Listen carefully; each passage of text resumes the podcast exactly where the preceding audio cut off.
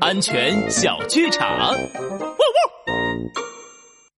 呆呆熊，你快看，这根甘蔗跟别的甘蔗都不一样，里面是红色的耶！啊，看起来好特别呀！该不会是什么新品种吧？嘿嘿，不如我们一起尝尝吧！啊，好呀好呀！哎，等等，呆呆熊、小黑驴，这红心的甘蔗可不是什么新品种，而是发霉的有毒甘蔗，千万不能吃！哦，上次我就是吃了发霉的甘蔗，头晕、恶心、中毒，进医院了呢。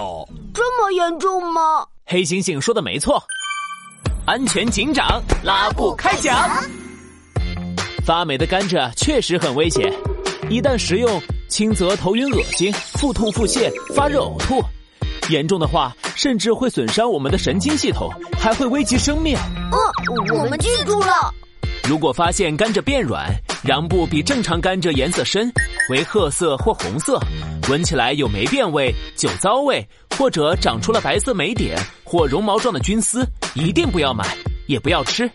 如果买回来后发现坏了，也要及时丢弃，千万不要舍不得哦。